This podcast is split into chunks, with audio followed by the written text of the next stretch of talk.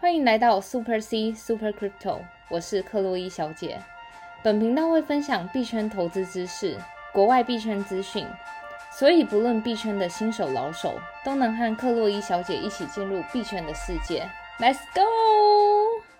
欢迎来到克洛伊小姐的频道。哎，克洛伊小姐，昨天怎么没有来找我录这个 podcast 呢？最近就比较忙啊。哦，还好啦，啊所以就刚好有一天时间休息一下就对了。嗯，话说，你知道我今天就是想说发 Facebook 贴文的时候呢，我就看了一下我们录的 Podcast，我们已经连续一个月日更了。真的日更真的非常的辛苦，尤其是在又要兼职工作，然后加班，然后又要收集各种币圈的资料，那只为了提供就是最优质、最新的内容给我们的这些听众朋友们。真的，嗯，这些听众朋友们还不抖内，赶快抖内起来给我们这个币圈女神。好，好啦，刚好这个连、嗯就是这个周末呢，就是这个端午连假的部分。那相信各位小姐也休息多休息一阵子吧。哦。可是话说，就是我们是美国时间，就是所以美国假期没休假，我们就没有办法休假。哦，对耶，对啊哇，那真是辛苦你了。但是听众朋友们，就是端午节一样哦，就是最近真的疫情非常的这个严重。那如果能待在家里不要出门的话，就尽量不要出门。然后一样要保持手部清洁，维持社交距离，口罩戴好。那端午节没事在家的话呢，也可以稍微去听一下克薇小姐的节目。嗯，这个我们这个粉丝朋友呢，很多人其实都有反映，他们是就是二刷、三刷这样子。真的，对，因为其实有些我们这个内容真的其实比较难理解啊。对。因为对，币圈的币圈的这个水很深。嗯那，有些听众朋友听两三次重复的这个集数，其实也是可以理解的。其实话说也不是只有听众朋友们，像我自己在看文章的时候，同样的，比如说类似的技术，我可能看了第一遍我也是看不懂，然后我可能就是反复的一直重新看，看了十遍，我可能大概也才懂，所以我完全能理解，就是听众朋友们可能要听三五遍什么，我觉得三五遍其实都是很普通啦。是是嗯。是，那对。如果你是第一次收听我们节目，或者是刚认识我们的朋友呢，一样先建议可以去听我们 podcast 的第一集到第十集，嗯。那这样子再听后面的集数才不会比较吃力，对。因为，毕竟这个币圈的内容真的是需要不断的消化理解。嗯，那刚入市场的话呢，建议还是先把这个基础功打好，是的，去听我们克洛伊小姐的这个一到十集的这个节目，那相信就可以入入手的很快这样子。嗯好啊，那一样我们来反呃，就是回顾一下粉丝的这个留言。那如果听众朋友有什么话想跟克洛伊小姐说的话呢，都可以在她的粉丝专业，名字是 Super C 克洛伊小姐留言给他，或者是到我们这个 Podcast 留五星好评，然后就我们就可以看到了。嗯，首先第一个听众朋友呢是叫俊文，然后他说五月时听到克洛伊小姐的 Podcast，从此交通通勤和睡前都会听。四十集以前的集数，每集都听了三五遍，反复听都不会腻。天呐，感谢俊文的支持，是这个真的可以理解，有些集数真真的就是内容比较难理解的，嗯真的是要花时间。你看，偏偏都是讲中文，但是 中文光要听懂其实也不容易呢。真的，其实就是像我每次就是上班在看一些文章，然后就一样的英文单字，我就是觉得分开来看我都完全都懂，可是就它串成一句英文单字，我想说它到底在写什么，然后我看来二十次，我有时候就是。看反反复复看二十次，最后突然就是在可能睡前再看一次，茅塞顿开，是，所以我完全能完全就是能理解这种情况啦。真是幸好这个币圈呢有这个币圈女神引领着我们，让我们可以少走一些冤枉路了。不敢不敢，好，然后下一位这个粉丝朋友叫做佩佳，然后他说，哦，这个朋友是在我们这个社团发问的，嗯。然后这个朋友呢刚好是遇到有一个疑似诈骗的这个案例，然后在我们的这个社团问了其他我们的舍友的这个嗯。意见啊，然后这个情境是这样，他是说那时候好像有陌生人还是朋友介绍给他一个投资方案，是的，然后对方呢就一直逼迫他要签约，嗯，然后这个签约的话呢，就是好好像还要什么担保啊，是。然后借借贷抵押等等对啊之类的。然后他一直想不清楚，后来他就停下来了。然后后来想想说，之然后就回去听我们克洛伊小姐之前 podcast 有一集是在介绍这些诈骗的手法。。对，所以后来他在他在想不透的时候，我就听了这个克洛伊小姐介绍诈骗的那一集。嗯然后所以所以后来才有一些警觉性。所以他就说：“谢谢克洛伊小姐，除了让小白我获得很多正确的观念，也能够避免判断这个被嗯诈骗的风险。真的，话说，其实诈骗这件事情，就是在之前几集我也有分享到，就是虽然女神我呢在币圈打滚已久，然后身边的，因为我周围朋友有可能就是是科技行业的，就是像科技新贵啦，然后他们就是之前也是有一些陌生人，就是介绍他们就是一些那种币圈的投资项目，然后他们就知道我以前在币圈打滚一阵子，就来问我意见。就我就是我觉得有时候就是你已经被蒙了，还是不知道被钱就是鬼遮眼，所以你就算再好的朋友，在这个圈子打滚那么久，你也是不会听信他。所以那时候我朋友就问我说：“诶，我对于这个项目的看法怎么样？”然后我就说：“这很高概率是诈骗，但如果你觉得我在挡你财路什么的，你就先小额投资。”后来他就是一开始先小额投资，然后你知道诈骗集团都是这样，就放长线钓大鱼。最后就他一开始先投十万，后来他自己本人贪婪，然后再加上诈骗集团就是那种会放长线钓大鱼，所以他最后到最后被骗的金额是一百多万。是，对啊，然后我觉得就是所有诈骗手法都是很类似的，就像佩佳遇到的，就是他会给你一种那种搞得时间很紧迫，就是说你现在不赶快的话，你就是给你一些时间压力，让你就觉得我现在不马上投的话，我就要错个错过了一个亿，那时候你就当下你就整个理智线都断掉了，那就直接马上去签约。可是你事后回想，真的你现在再回过去看来，你真的就觉得当时不知道被什么鬼遮眼了。对啊，嗯，好险，这个我们的这个舍友们也很热心。嗯，那如果听众朋友呢有任何问题的话，也可以加入我们的社团询问这些舍友，我们的舍友都会热心帮大家解答。嗯，那我们社团名称是 Super C 克洛伊小姐的虚拟货币学习坊。嗯，那如果听众朋友对于诈骗手法常见的这个招数，可以去听我们的这个 EP 三十三，嗯。里面有更多的这些诈骗需要警觉的部分哦。是的，好，那接下来另外一个听众朋友叫做达成，然后他说：“嗨，克洛伊女神，本身有在摸索加密货币，但想更深入理解技术层面，会推荐外行人去自学一些程式啊、工程之类的技术吗？想说，也许未来都有机会可以跟各行各业做结合，至少深入了解过。我觉得我个人对于这个的看法是：第一，你是不是工程背景？因为我觉得，如果你本科是什么计算机工程这种，对于城市你本来就有一定基础的话，那我觉得你如果又对加密货币这行有兴趣，那当然是可以深入研究它仔细的技术是怎么做的，因为你都看得懂代码。但我觉得，如果是从比较非就是 computer science 背景的话，那你可能，我个人是觉得你就是大概了解它背后技术运作原理。因为说真的，你想要在一行这个行业非常杰出，那你就是必须要摸得透嘛。可是毕竟我们又不是干那一行的，所以我觉得你就大概大概了解。然后另一方面是你能想。想的事情是你要怎么将自己的专业、你自己最擅长的事情跟区块链技术做结合，因为我们可以把区块链这种很需要精深技术的人交给那些最专业的工程师，那你的角色就是提出那些更创新的想法，这样子。了解，对对啊，至少有一些基础的背景，对上手就比较容易啦。对啊，就比如说你至少大概知道公链在干嘛，各个公链在干嘛。比如说我今天是一个艺术家，然后我想发行 NFT，你完全不需要去了解说以太坊的实际基础运作的原则，然后还有各个方案是干嘛的。但是你要了解说，哎，我今天如果在以太坊架 NFT，跟在必然智能链架 NFT，或者在手动拿链上架 NFT。每个的区别是什么？不管是从 gas fee 的角度差别，或是以生态系的成熟度，或是就是那种架上去的你的成本啊，或是交易速度等等的，我觉得你更其他更多方面是你对于每个公链大概要了解是什么，然后以及你要结合怎么样结合自己的专业背景去跟这些东西做应用是比较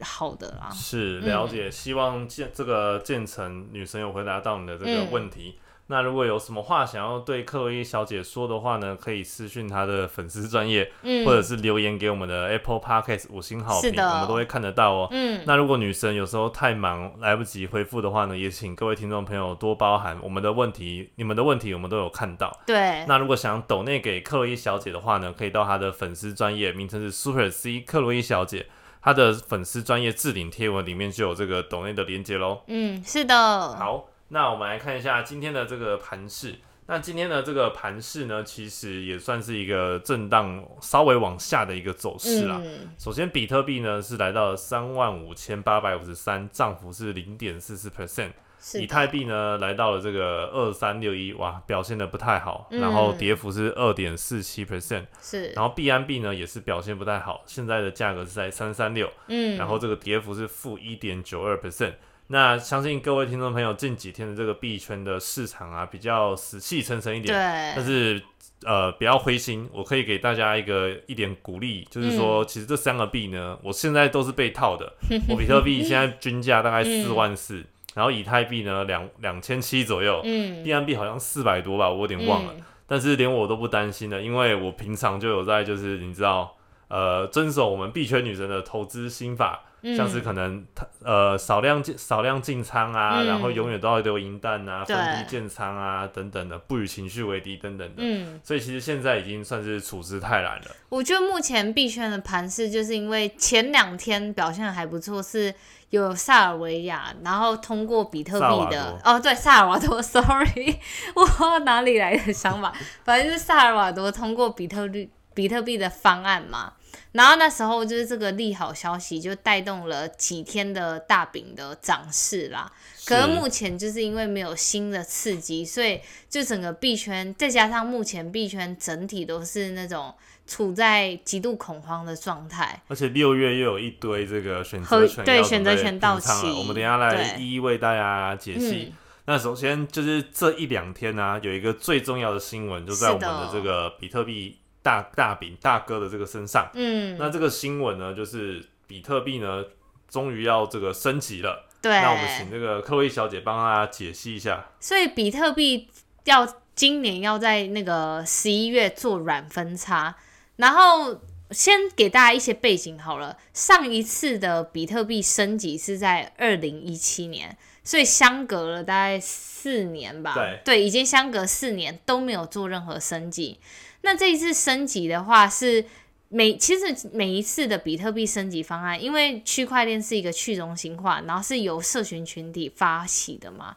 所以他这时候如果要经历过任何一个升级或任何一个城市的改动，都必须要社区的人同意。对，这个其实蛮有趣的，因为当嗯初比特币是这个中本聪发明的，对然后现在中本聪就是找不到人了嘛。对，所以今天大家要怎么样去管理整个区块链的生态或者是方向，嗯，其实是要大多数人同意在社群上推动，对，那这个升级才能进行。不像一些其他的币，举例来讲，可能以太坊好了，嗯或者是这些就是虽然它是去中心化，但是它是有背后有团队在的。嗯，那他们想做升级，当然还是会去征询可能社区的投票。嗯，但比特币是完全去中心化，是没有人管，所以今天要升级的话呢，就要经过大多数人的同意。对，那这个比特币的这个软分叉呢，就像克洛伊小姐刚刚讲的，在十一月十四号启动。嗯那可不可以跟大家先简单介绍一下什么是硬分叉，什么是软分叉呢？嗯，所以其实像是硬分叉跟软分叉的差别是，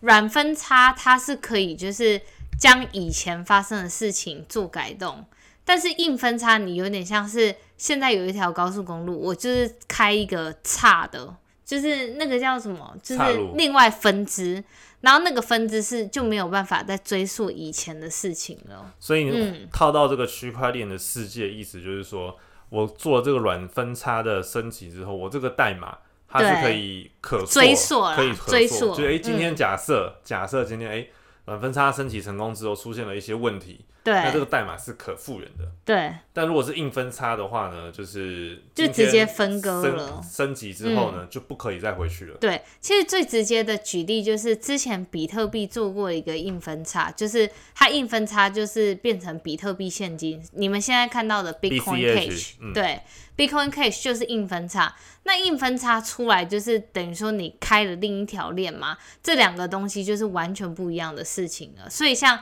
以太坊，它之前硬分叉就是 Ethereum Classic，也是它硬分叉出来的一个东西，这样子。了解，哎、嗯。话说这个比特币软分叉呀、虽然比特币还是这个 proof of work，就是工作量证明的方式，嗯，但据说啊，这个软分叉升级成功之后，未来比特币也可以去做这个 DeFi 的功能，或者是说有智能合约会在这个区块链上面，哇，这个嗯。听起来是一个很大的突破，嗯可不可以跟听众朋友大概说明一下？话说这一次软分叉的英文名字叫 Taproot。Taproot 在中文名称就是翻译就是很像根，就是那种植物的根啦。嗯为什么它的名字取为就是那种根升级呢，T A P R O 嗯对 Taproot 升级，最主要原因就是因为这一次的升级，它就是类似像根一样。本来区块链的东西都是非常非常的透明，就是你任何一笔交易，任何中间发生出的事情，都会被曝光在大众之下。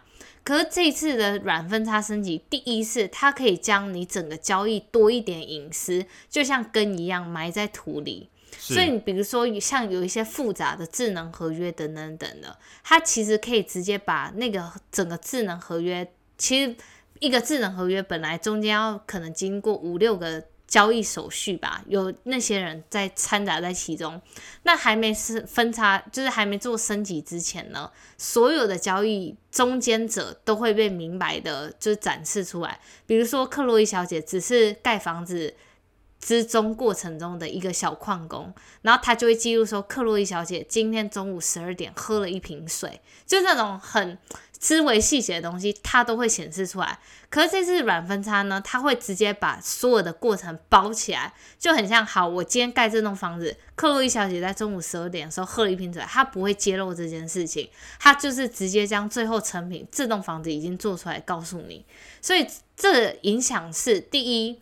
多了一些隐私性。第二是每个区块能处理的数量就间接的增多了就。是这个效能提升的部分。对，效能提升也是我们说的 TPS (transaction per second)，每秒可以处理的交易速度，就是交易数量也增加了。了解，对啊，话说这一次的这个投票的部分也是蛮有趣的。嗯，然后这里有一个网站叫做 Taproot 点 Watch，然呃，我们明天会放在那个我们的贴文上面。对对对，因为它这里有规定，就是说矿工们要九十 percent 以上同意，这个才能软分叉才会定案升级对成功。它其实，在那个网站上，它会有一个就是一一格一格的那个一格一格，它会比如说亮红跟亮绿，这个就是那个 signaling 的，对 signaling，、嗯为什么它是一格一格，然后显示绿或是红呢？就是这跟矿工的运作原理是有关。其实矿工的工作就是解每一个区块嘛，如果成功的解了一个区块，它就可以得到一个区块的奖励。那这是投票。一般来说，就是区块链，尤其就是匿名性，不可能就是说克洛伊小姐今天决定要支持，因为这就是很明显嘛，这样世界上的人都找得到我，就是说克洛伊小姐决定要支持。可是这边就是因为区块链必须要有点隐藏性，所以他们要怎么就是做这个投票动作，就是在一个矿工解完区块之后，他在区块后面代码增加了一个栏位，就是说我今天要不要通过这个软升软升级、软分叉，或是不通过这个软分叉，它就包含在那个区块里面。所以今天就是这个区块链，我们可以直接很容易的就发现到底有几成的人是投同意投过，就是那个软分叉，有几成的人是不容易通过这样。是嗯，哇，而且现在啊，这个投票的比例啊，已经来到了九十三点七五 percent 了。嗯，所以各位听众朋友可以再到刚刚我们说的这个网站去看一下这个投票的状况，嗯。或者是可以 follow 克洛伊小姐的这个粉丝专业，那她明天呢就会将这个投票的这个这个网站，还有它的对。这个截图再给大家去分享。嗯、好的、哦。对，那这个投票呢，它其实是五月初的时候开放给这些矿工投票、啊，对。然后投票方式就像克洛伊小姐讲，她在解密的过程中后面加了一段，就是，表达她是同意还是不同意这样子。嗯，所以这个整个区块链的这个运作啊，大家想要改版的话，就是要经过大部分人同意，而且它是要求九十 percent 以上，那就在前几个小时内刚刚通过九十 percent，然后现在来到九十三点七五，对，这是一个对于整个区块链世界是一个蛮大的一个创举。那，大家就是可以期待一下十一月十四号的这个软分叉启动，嗯，那或许可能会有一些利多也说不定，但至少现在是肯定会推动的。因为对于我来说，我看到这个消息最让人振奋人心的是，就是跟用在智能合约这部分，对，因为这就它有点就是像把比特币推向从它原本是 store of value 是价值储存的一个工具，大家对它的评价就是哦，它其实就是很像黄金，没什么实际作用。那如果它今天升级之后，它能更接触像比如说 DeFi 啊，或者迎接像智能合约这种，那将会大大提升它的实用性程度。所以它不只是保值作用，那它现在开始也会有功能性了。好的，那就请听众朋友再期待一下喽。好的。然后接下来下一个部分呢，是跟这个以太坊有关。嗯。然后刚刚有提到这个以太坊啊，最近的表现比较不稳定一些，然后价格是在这个两千三百多啦。是的。然后刚好因为六月二十五号的这个选择权啊要到期了。然后这个以太坊这个选择期选择权的这个量啊，是自三月以来就是破新高了。哎，自二零二一其实是这自今年以来是最多的量，对啊。然后上一次的选择权到期是在这个三月二十六号的时候，那时候在还没到期前的五天呢，以太坊的这个价格跌了大概十七 percent 左右，然后最低点是来到了一千五，是的。所以可能推断啊，就是到时候不确定会不会在选择权未平仓。之前它的这个价格可能会受到很大的波动影响。对啊，嗯。那话说那时候就是从它跌了跌到最低点一千五之后，然后它就开始狂涨五十六 percent，花了三周就到两千五。可是这并不是代表说就是它被平仓完合约之后就就是因为这件事情后续才表现稳定，是因为当时的大环境有也有关，因为当时其实是处于牛市的一个状态。然后你还记得大家在五一九之乱之前，整个都是币圈狂涨猛涨的阶段。那除此之外，因为那时候也有消息，就是四月的时候发出消息是以太坊的伦敦硬分叉要来了。哎，那时候是柏林对不对？对，柏林硬分叉。然后他又同时说了，就是以太坊七月伦敦硬分叉。然后，所以就是种种的消息面推升它，然后导致它就是慢慢的涨到，就才三周就可以涨五十六 percent。那一波真的是没跟到，真的太可惜了。那时候以太以太币真的是每天涨的，真的会疯吗？真的哇！我再不买，好像上不了车了一样。嗯嗯。然后这个六月的这个选择权呢，就是量其实也蛮大的，就是 call 跟 put，就是看多跟看空的这个量都很大。嗯。虽然现在这个多空比啦。就是说，call 跟 put 的量啊，就是多方还是大于空方的，但不代表就是说，哎，它就一定会涨或者是跌，但是至少这个波动大会是肯定的。对啊，所以今天就想跟大家分享这件事情，是因为就是大家要准备好，在六月二十五号前后几天。可能这整个以太坊的币价波动会比较大，但是如同我们之前一直所说，谁都没没办法精准预测的币价，所以唯一能做的就是尽量就是用自己的方法，等待正确的时间点进场。对啊，那其实现在这个时间点，其实不管是以太币啦，连我们的大哥比特币，就是在大户的这个多空布局也是非常的多，嗯，所以有点现在有点多空交战。那像我们这些小散户看不懂这种盘势的话呢，最好的方法就是观望，等到这些大户的多空单呢都平仓之后，然后我们再进再下手，嗯，或者是一个比较好的做法了。是的，嗯，好。然后说到这个部分呢，就是刚好我们这个以太坊的 V 神，然后他前一两天就是有被一个我们这个 AI 就是做人工智慧的这个研究员采访啊。然后 V 神那时候就有提到，就是这个 ADA 的部分。嗯，ADA 就是我们之前介绍过非常多次的 Cardano。那这个 ADA 的创办人呢，其实就是这个 V 神的前共同创办人。嗯，那时候以太坊其实除了 V 神创办之外，还有就是像是 Charles Hawkinson 啊，或者是 Gavin Wood 共同创办的。那这个 ADA 呢，就是刚刚提提到其中一个以太坊的共同创办人，就是 Charles Hoskinson。然后他创办了这个 ADA，嗯，然后那时候这个 AI 的这个研究员啊，就访问这个 V 神，然后 V 神就说，他其实说实话，他真的觉得 ADA 是一个 idea 很好，在区块链的这个虚拟货币的事件中，是一个非常有非常好的一个 idea。那他也承认，就是说以太坊现在当然有一些缺陷存在，所以他其实也个人认为 ADA 在整个区块链的影响是非常非常大的。那话说，再跟大家就是提到一下，ADA 的技术应用是它正常来说公链就是一条公链嘛，可是它为了解决就是像类似可能会有以太坊堵塞这个问题，或者是高昂交易手续费，它的做法就是它将一条公链分为二，一条分为两条，